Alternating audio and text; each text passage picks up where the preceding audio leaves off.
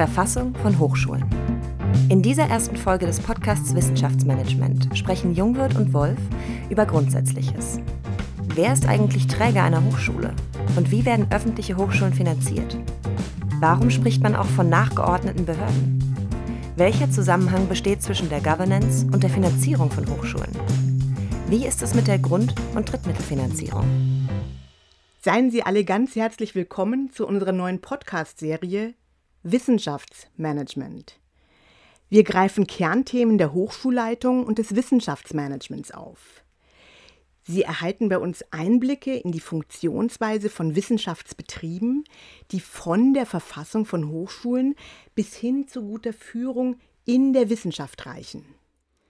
Wir haben zunächst einmal zwölf Folgen von etwa 30 bis 40 Minuten geplant – aus unserer Leitungserfahrung heraus haben wir Themenpakete geschnürt, die Ihnen jeweils einen kompakten Überblick bieten. Das Risiko, dass wir auch einiges unerwähnt lassen, haben wir auf uns genommen. Wenn unser Angebot für Sie interessant ist, fahren wir einfach mit Folge 13 fort. Und hier wird es Zeit, dass wir uns vorstellen. Wir, das sind Birgitta Wolf und Carola Jungwirth. Birgitta Wolf war sechs Jahre lang Präsidentin der Goethe-Universität Frankfurt und ich, Carola Jungwirth, war vier Jahre lang Präsidentin der Universität Passau. Wir haben beide auf einem Teil unseres akademischen Bildungswegs mit Arnold Picot zusammengearbeitet. Arnold Picot war Chef des Seminars für betriebswirtschaftliche Informations- und Kommunikationsforschung am Institut für Organisation der Ludwig-Maximilians-Universität München. Gitta war bei ihm Promovendin und Habilitandin und ich war Studentin. Darum haben wir einen einigermaßen ähnlichen theoretischen Zugang zum Wissenschaftsmanagement. In der Praxis kommen wir mitunter zu unterschiedlichen Schlussfolgerungen darüber, wie Hochschulen zu führen sind. Das hat natürlich auch viel mit den jeweiligen Rahmenbedingungen für Hochschulen zu tun. Und da unterscheiden sich die kleine Bayerische Universität Passau und die große Hessische Universität Frankfurt deutlich voneinander. Und genau über diese Rahmenbedingungen sprechen wir in der ersten Folge Verfassung von Hochschulen. Ziel dieses dialogischen Podcasts ist, dass durch unsere durchaus unterschiedlichen Beschreibungen und Interpretationen typische Herausforderungen und Lösungsansätze im Wissenschaftsmanagement für uns selbst und für andere besonders anschaulich und begreiflich werden. Beginnen wir also mit dem Schlagwort Autonomie von Hochschulen. Viele sehen sie zu Recht als große Chance. Eine dezentrale Steuerung, die jeweils der aktuellen Informationslage optimal angepasst ist. Plus eine höhere Geschwindigkeit. Aber wir stoßen auch schnell an die Grenzen. Antonio Loprieno sagt, Autonomie bedeute die Wahl zwischen Formen der Abhängigkeit. In Deutschland stehen staatliche Hochschulen unter der Aufsicht der Bundesländer. Diese Aufsicht übernimmt das für sie zuständige Ministerium oder die zuständige Behörde, in der Regel das Wissenschaftsministerium. Und, das geht Hand in Hand, bei staatlichen Hochschulen geben die Landesparlamente den Großteil der Mittel und es könnte gelten, wer zahlt, schafft an. Und damit sind wir bei einem Knackpunkt jedes Hochschulmanagements. Die Ressourcenausstattung von Hochschulen sind begrenzt. Das macht eine hochschulübergreifende Koordination notwendig. Das Land hat ja Interesse daran, Skalen- und Netzwerkeffekte zu nutzen. Ein Beispiel ist die IT für den Aufbau von Forschungsdatenbanken. Damit bedeutet also Autonomie keineswegs, dass jede Hochschule sich aufstellen kann, wie sie will, sondern Autonomie heißt dann, sich selbst Regeln geben, aber innerhalb des aus dem demokratischen System vorgegebenen Auftrags- und Regelungsrahmens. Genau diese Stelle eignet sich sehr gut, um noch eine Bemerkung voranzuschicken. Wir sprechen in Bezug auf das Wissenschaftssystem immer wieder über unterschiedliche Ebenen, die ineinandergreifen. Daher stellen Sie sich jetzt bitte eine Struktur mit drei Ebenen vor, die unsere Kollegin Jetta Frost zusammen mit Hartke, Reilen und Wenzlaff 2015 in einem Beitrag zur Hochschulforschung zusammengestellt hat. Da haben wir ganz oben die Makroebene, das ist die Ebene der Strategie. Hier werden die institutionellen Rahmenbedingungen für eine Hochschule oder einen Wissenschaftsbetrieb eingepreist. Er positioniert sich strategisch und bemüht sich um Profilbildung und Differenzierung. Hier wird auch strategischer Wandel und Transformation eingeleitet. Dann haben wir die Mesoebene, die Ebene der Organisation. Hier werden die universitären Güter, die Kollektivressourcen verwaltet. Hier sind die Governance-Strukturen abgebildet und die Steuerungsmuster werden in Anspruch genommen. Und natürlich werden arbeitsteilige äh, Aktivitäten an dieser Stelle zusammengespannt und abgestimmt. Und wir haben die Mikroebene. Die Mikroebene ist das, die Ebene des Individuums. Und hier wird das Verhalten der Incumbents thematisiert. Es geht vom Homo academicus zum Homo strategicus. Wir ringen hier mit Leistungsparadoxien und mit Kooperationshemmnissen, auch wenn Aufgaben Interdependenzen eine Zusammenarbeit erfordern. All diese Ebenen sprechen wir immer wieder an, ohne sie ständig zu nennen. Das ist der Natur unseres dialogischen Gesprächs oder unserer dialogischen Form hier geschuldet und kann Ihnen Anreize zum Nachlesen geben. Beginnen wir also mit den institutionellen Rahmenbedingungen. Bei öffentlich finanzierten Hochschulen in Deutschland fungieren grundsätzlich Landesparlamente und Landesregierungen als Rahmengeber, mit wenigen Ausnahmen wie beispielsweise Bundeswehrhochschulen. Und Hochschulen sind im Einklang mit Artikel 5 Absatz 3 Satz 1 des Grundgesetzes unter besonderer Berücksichtigung der Freiheit von Kunst und Wissenschaft, Forschung und Lehre zu organisieren. Diese besondere Freiheit bezieht sich auf die akkreditierten WissenschaftlerInnen, das heißt Professorinnen und Habilitierte. Aus diesem Grund wird in den deutschen Hochschulgesetzen sichergestellt, dass in der akademischen Selbstverwaltung die Professorinnen die Mehrheit haben. Und schon driften wir wieder in die internen Verfassungselemente hinein. Die Goethe-Universität ist eine Stiftungsuniversität, genauso wie zum Beispiel Göttingen. Was bedeutet diese Verfassungsform einer Stiftung für die Hochschule? Und welcher Unterschied ergibt sich zur normalen Hochschule? Carola, das ist eine sehr berechtigte Frage, insbesondere weil inzwischen die anderen hessischen Hochschulen fast dieselben Freiheitsgrade wie die Goethe-Uni haben. Studiengänge und Berufungen beschließen alle gleichermaßen eigenverantwortlich. Auch die Globalbudgets managen inzwischen alle selbstständig. Aber du hörst schon heraus, zunächst bestand in der Rechtsformumwandlung einfach eine Chance für einen Befreiungsschlag. Bei der Goethe-Uni ging das 2008 so weit, dass man ihr als Stiftung öffentlichen Rechts sogar die eigenständige Dienstherrenschaft zugesprochen hat. So war also mein Chef während meiner Präsidentschaft der Hochschulratsvorsitzende, nicht die Ministerin oder der Minister. In mancherlei Hinsicht übernimmt die Goethe-Uni also Funktionen selbst, die zuvor das Land wahrgenommen hat. Ganz genau, liebe Carola. Neben den formalen gibt es aber auch kulturelle Besonderheiten. Die Goethe-Uni wurde schließlich bereits als Stiftungsuniversität gegründet, 1914, und zwar zu einem großen Anteil von Menschen mit jüdischen Wurzeln, die viele Ideen, Engagement und Kapital investierten. Das Gründungsnarrativ der Uni wirkt bis heute und seit der Rückumwandlung in eine Stiftung wieder verstärkt. Es zeigt, dass Universität dann am besten gelingt, wenn vielfältige Ideen und Beteiligte diskriminierungsfrei zur Geltung kommen und dass diese Vielfalt beschützt werden muss. Und es zeigt, dass auch private Förderer ein Interesse an abstrakter, freier Grundlagenforschung auch in scheinbar anwendungsfernen Themenfeldern haben.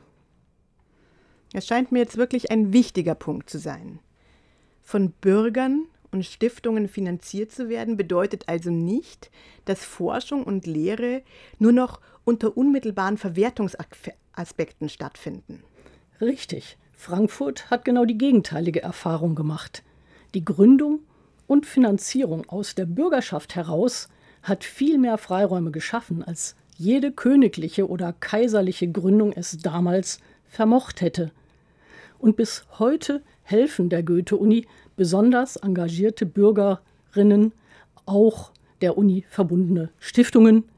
Sie sind auch organisiert in der Vereinigung der Freunde und Förderer sowie in unserem Stiftungskuratorium. Aber wie eingangs erwähnt, auch die anderen hessischen Hochschulen verfügen heute über große Freiheitsgrade. Damit spielt es also keine entscheidende Rolle, ob eine Hochschule die Rechtsform einer Stiftung oder einer sonstigen staatlichen Einrichtung hat. Die grundgesetzlich gesicherte Freiheit von Forschung und Lehre gibt den Rahmen vor. Und diese wirkt sich natürlich auf die interne Verfassung der Hochschulen aus. Hochschulen mit all ihren Gremien sind eben keine im politischen Sinne konstituierten Demokratien. Sie sind eben keine Staaten oder eigenständige parlamentarische Systeme, sondern staatliche Einrichtungen. Manche betrachten sie als nachgelagerte Behörden, was für meine Ohren ehrlich gesagt grauenhaft klingt. Sie sind aber in der Tat von den Bundesländern finanzierte Subsysteme unseres demokratischen Systems mit ganz bestimmten Funktionen. Und genau deswegen ist es immer wieder wichtig, den Autonomiebegriff zu differenzieren. Die konstituierenden Regeln kommen nicht und schon gar nicht allein aus den Hochschulen selbst. Sie kommen aus dem politischen System. Hochschulgesetze und Haushaltsbeschlüsse der Landtage spielen eine Schlüsselrolle. Denn sie ermöglichen eine mehrjährige Planung durch Hochschulpakte und Zielvereinbarungen. Diese Planungen sind für die Hochschulen konstitutiv, da die in einer Hochschule stattfindenden Prozesse mehrjährig laufen. Ein Bachelorprogramm dauert mindestens sechs Semester, ein Master meist vier, eine Promotion oft fünf Jahre und ein großes wissenschaftliches Projekt mitunter ein ganzes Wissenschaftlerinnenleben lang. Da kann man nicht nur kurzfristig planen. Hinter den Hochschulpakten und Zielvereinbarungen zwischen Hochschulen und Ländern steht damit auch eine Leistungslogik. Mehrjährigen Leistungszusagen für die Hochschulen stehen mehrjährige Finanzierungszusagen der Bundesländer gegenüber. Und das ist ganz wichtig zu sagen, diese berechenbare Finanzausstattung ist ein Privileg der Hochschulen und nicht selbstverständlich. Landeshaushalte folgen ansonsten nämlich dem Jährlichkeitsprinzip. So ist der parlamentarische Haushaltsprozess in allen Bundesländern geregelt, ebenso wie beim Bund. Eine kleine Pointe aus der Hochschulfinanzpolitik vielleicht. Das Spannendste passiert meiner Erfahrung nach, ich erinnere mich an meine Ministerzeit, nicht unbedingt in den Chefgesprächen zwischen Wissenschafts- und Finanzministerien, wobei diese natürlich extrem wichtig sind, sondern tatsächlich in den Beratungen der jeweiligen parlamentarischen Haushaltsausschüsse und dabei interessanterweise oft erst in den sogenannten Bereinigungssitzungen, also ganz am Schluss des Haushaltsaufstellungsprozesses. Hier gehen wir ja etwas didaktischer ran und wollen natürlich vor allem auf die Bedeutung von langfristiger Planung hinweisen. Natürlich, liebe Carola, eine systematische Schlüsselfunktion, um gleich dazu zu kommen, haben Regierungsprogramme, die faktisch ja meist Koalitionsverträge sind. Um hier die Interessen der Hochschulen in das Programm zu bekommen, ist die Zusammenarbeit der Hochschulen innerhalb eines Bundeslandes extrem wichtig. Genau. Gemeinsam kann man nämlich relativ einflussreich agieren, zum Beispiel indem man vor Wahlen Wahlprüfsteine formuliert. Diese schickt man allen einschlägigen Parteien bzw. KandidatInnen zu und bittet um Positionierung. Ja, lass uns noch mal kurz für alle erklären, was Wahlprüfsteine sind.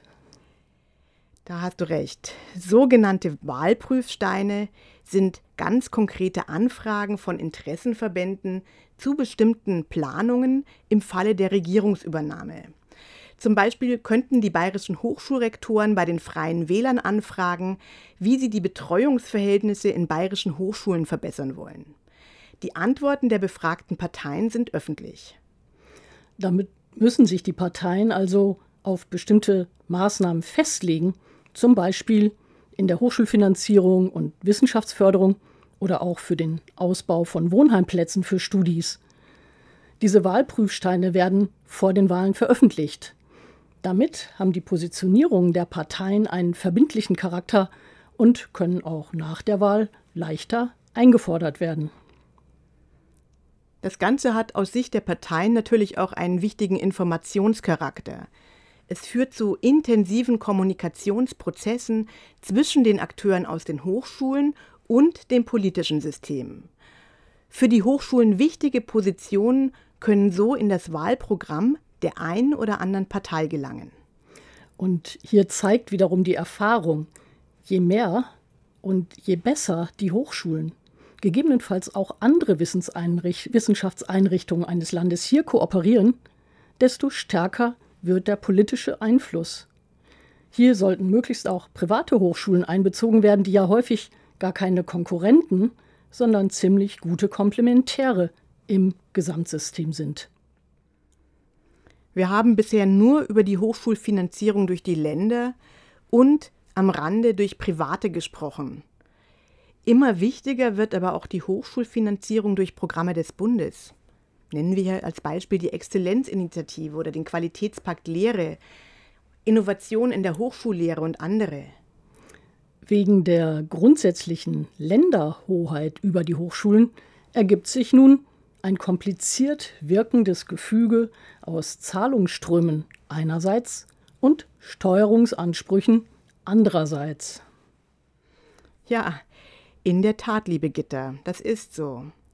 Damit erweitert sich der Rahmen, in dem Hochschulen agieren, noch einmal um die Ebene Programme des Bundes und, ich will sagen, vor allem den Steuerungsanspruch des Bundes. Steuerungsimpulse und Anreize für die Hochschulen resultieren also aus Gesetzgebung und aus den Bedingungen für Finanzströme. Und das gilt übrigens auch für die Drittmittelfinanzierung.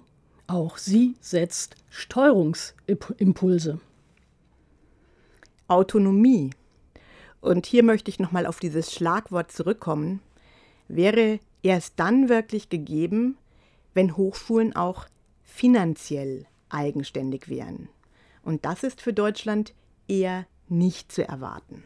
Also bleiben die Legalität und auch die Legitimität öffentlicher Ansprüche an die Hochschulen, was keineswegs bedeutet, dass die Hochschulen nur im engeren Sinne Lieferanten für die Gesellschaft sind. Zu ihren Leistungen gehört es vielmehr, immer wieder die eigenen Ansprüche und Programme zu reflektieren, zu hinterfragen und zukunftsorientiert weiterzuentwickeln. Und das möglichst im Diskurs mit der Gesellschaft. Hochschulen und Gesellschaft bestimmen die Wissenschaftsagenda auf diese Weise gemeinsam. Die Frage, mit der sich Hochschulen immer wieder schwer tun, ist dann, wie erfolgt die Übersetzung all dieser externen Steuerungsimpulse in die Hochschulen hinein? Jahrelang galten Hochschulen ja als Prototypen eines loosely coupled system, das im Wesentlichen durch die Parkplätze zusammengehalten wird, Inzwischen haben die Governance-Anforderungen aber mächtig zugenommen. Dieses Thema gehört aus meiner Sicht wirklich zu den heikelsten des Wissenschaftsmanagements. Wer Spitzenleistungen belohnen und zum Weitermachen bewegen will, muss die Anreize auf die Ebene von Organisationseinheiten und Akteuren herunterbrechen. Und wir müssen damit umgehen, dass die Spitzenleistungen der unterschiedlichen Disziplinen einen ganz unterschiedlichen Ressourcenbedarf haben.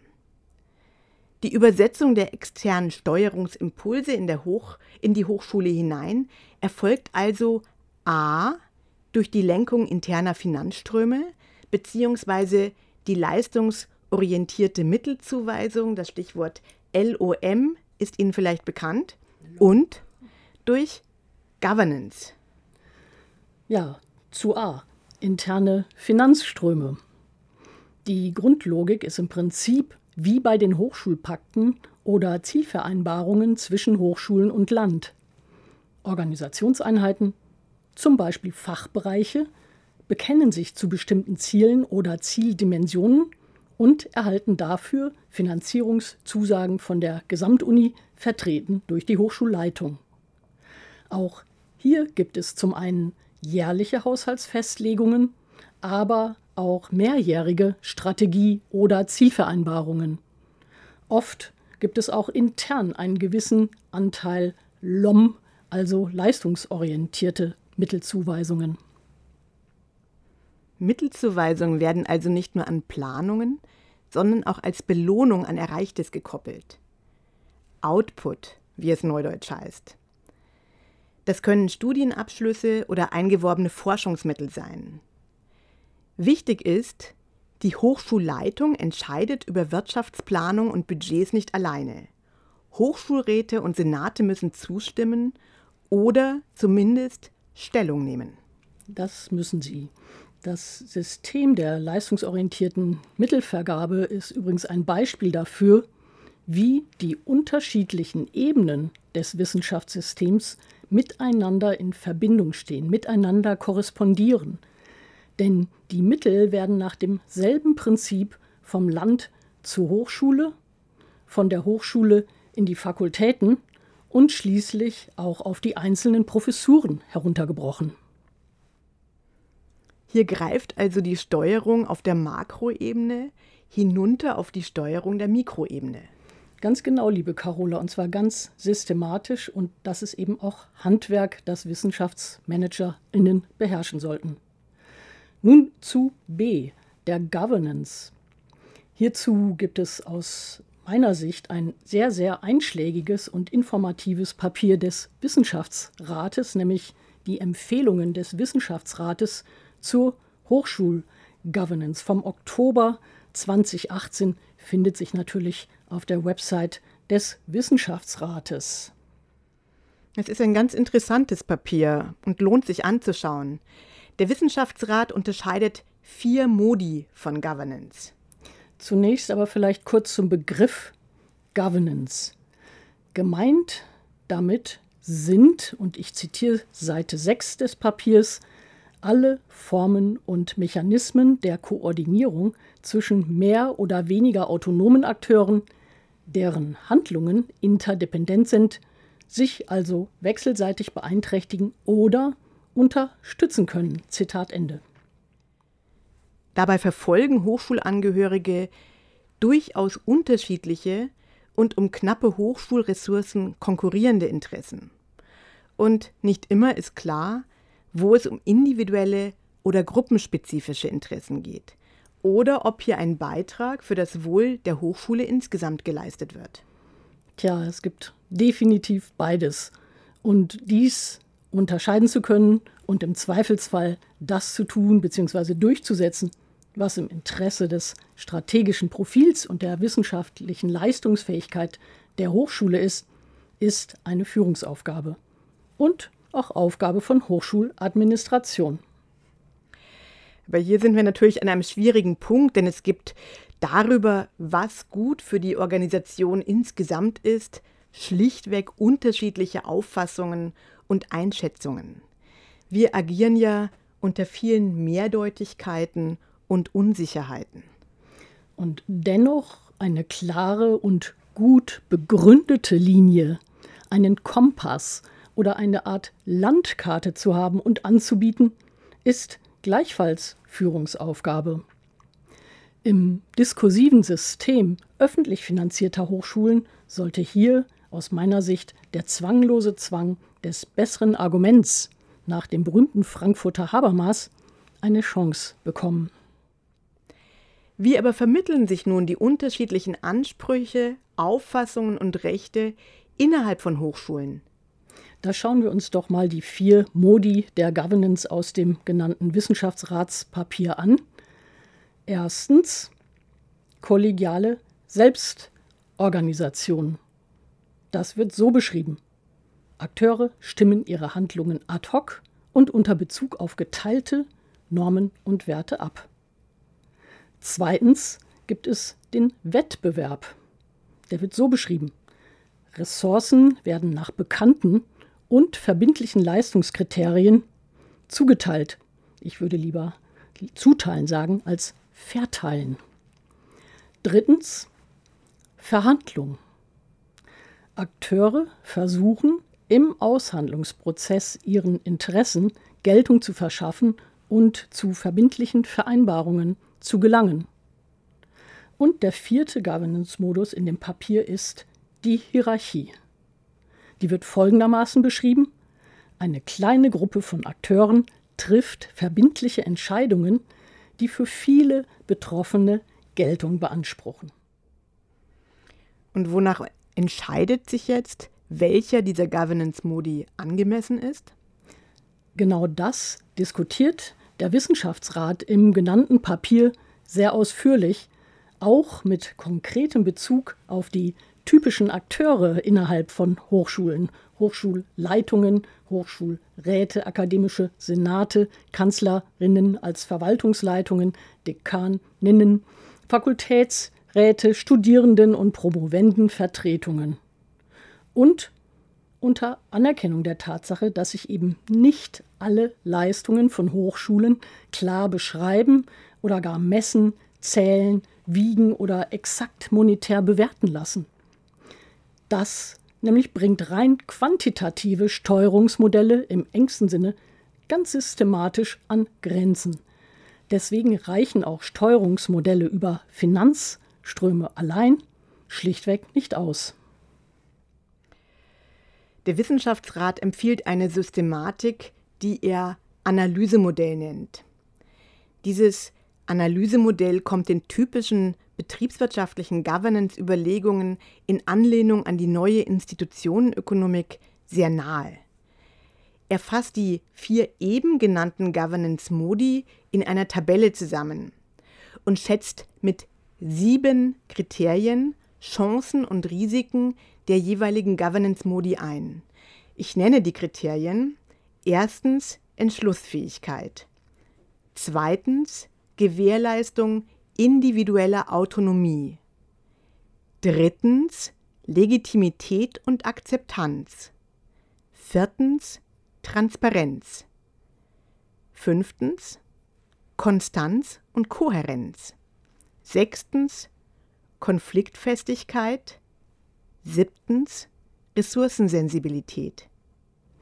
Und aus der Kombination der vier Governance-Modi mit den sieben Kriterien ergeben sich dann prototypische Empfehlungen für die Wahl des für diese jeweiligen Herausforderungen oder Kriterien am besten geeigneten Governance-Modus. Mit 28 Feldern ist diese Matrix zu komplex, um sie hier inhaltlich zu referieren, aber Sie finden das Papier ja auf der Homepage des Wissenschaftsrates. Ja, wenngleich komplex, kann die Tabelle hilfreich sein. Hochschulen als Organisation haben sich nicht nur an irgendeinem Punkt zwischen völliger Selbstorganisation der Akteure und kompletter Hierarchie positioniert. Sie sind typischerweise eben auch Ergebnis von Verhandlungs- und Diskursprozessen. Und, das möchte ich ganz deutlich sagen, auch Wettbewerbsprozesse spielen eine immer wichtigere Rolle. Naja, letztlich sollen Wissenschaftseinrichtungen ja auch Meritokratien sein. Leistung soll ja zählen und sich auch durchsetzen. In gewisser Weise ist das ja der zwanglose Zwang des besseren wissenschaftlichen Arguments. Spannend ist es, die Systematik des Wissenschaftsrates an konkreten Beispielen zu durchdenken. Zum Beispiel beim Haushalt. WissenschaftlerInnen haben hier eine relativ hohe Autonomie in Form von mehr oder weniger ausgeprägten eigenen Budgets und Zugriff auf Personal. Aber es gibt auch eine offenkundige Notwendigkeit zentraler, auch hierarchischer Ko Koordination, insbesondere bei relativ teuren akademischen Infrastrukturen mit öffentlichem Gutcharakter. Zum Beispiel teure Messgeräte, Forschungsreaktoren, Teilchenbeschleuniger. Hier ist immer wieder zu prüfen, ob die Ressourcen auch wirklich optimal alloziert sind. Also denen zur Verfügung stehen, die am besten damit umgehen und wissenschaftlich damit am meisten erreichen können. Selbstorganisation ist hier häufig problematisch, weil selbst unter verdienten Platzhirschen nicht immer zukunftsorientierte Forschungsstärke entscheidet. Und auch große Forschungsvorhaben und Teams brauchen in sich wiederum eine Führungsstruktur. Diese kann Resultat relativ informeller Absprachen sein. In der Regel werden aber, zumindest wenn es um richtig viel Geld geht, regelrechte Verträge oder Satzungen ausgehandelt und verschriftlicht. Meiner Erfahrung nach ist diese Verbindlichkeit für den Erfolg großer Forschungskonsortien häufig ausschlaggebend. Forschungsprogramme und Spielregeln werden dabei zunächst durchaus basisdemokratisch unter den Peers vereinbart, also ausgehandelt, aber dann wird auf der Basis dieser einvernehmlichen Spielregeln wettbewerblich gemeinsam mit externen Fachgutachtern beschlossen, was denn genau im Einzelnen an Projekten gemacht werden soll. Das heißt, die interne Mittelvergabe weist dann oft wieder ein Wettbewerbselement auf. Aber in der Regel gilt hier, die Budget- und Gesamtverantwortung liegt letztlich bei denen, die auch die Mittel durch ihre besonderen Ideen und ihren besonderen Einsatz beschafft haben. Und natürlich auch bei der Hochschulleitung, die ja meist auch eine deutliche Kofinanzierung aus internen Mitteln bereitstellen bzw. durchsetzen muss, auch bei großen Drittmittelprogrammen. Drittmittel sind, wie wir ja alle wissen, keineswegs umsonst. Und last but not least zum Thema Governance. Oft wird vergessen, dass es auch in Hochschulen neben den akademischen Gremien noch Personalräte gibt, die die Interessen der Mitarbeitenden vertreten. Das betrifft insbesondere die, deren besondere Statusrechte nicht durch die grundgesetzliche Freiheit von Forschung und Lehre gedeckt ist. Personalrechtlich relevante Vorgänge unterliegen damit jeweils eigenen Regulierungszusammenhängen, zum Beispiel Einstellungsprozesse, tarifliche Einstufungen, organisatorische Veränderungen. Und auch weitere Gruppen genießen besonderen Schutz. Manch frisch berufene neue Kollegen, Kollegin ist ziemlich überrascht, dass bei der Besetzung von Stellen, von mitarbeitenden Stellen neben dem Personalrat auch noch die Schwerbehindertenbeauftragte einbezogen wird. Das haben viele zunächst gar nicht auf dem Schirm. Aber das ist gut und ein Zeichen für die steigende Professionalisierung von Hochschulen. Die Vermeidung von Diskriminierung und die besondere Förderung von Gruppen mit manifesten und latenten Nachteilen sind konstitutive Komponenten vieler Prozesse in Hochschulen. Und auch darum wird es in späteren Folgen unserer Reihe noch ausführlicher gehen. Die Verfassung von Hochschulen, sowohl in ihren formalen als auch in ihren jeweiligen organisationskulturellen Eigenarten, dient also letztlich dazu, das Miteinander aller Beteiligten so zu organisieren, dass alle die Möglichkeit haben, sich optimal in die Gesamtleistung der Organisation einzubringen. Ja, und sie fordert das produktive Einbringen in die hochschulischen Prozesse ein. Wir brauchen ja alle Talente. Und wenn die Fähigkeiten und die Leidenschaft aller, ganz viel läuft ja über intrinsische Motivation und ein hochschulkulturelles Wir-Gefühl, gut einbezogen werden, ist das nicht nur gut für die Betroffenen, sondern auch für die Hochschulen und die Gesellschaft. Ja, mit diesem schönen Schlusswort war es das dann erstmal für heute. Und wir sagen Tschüss, bis zum nächsten Podcast.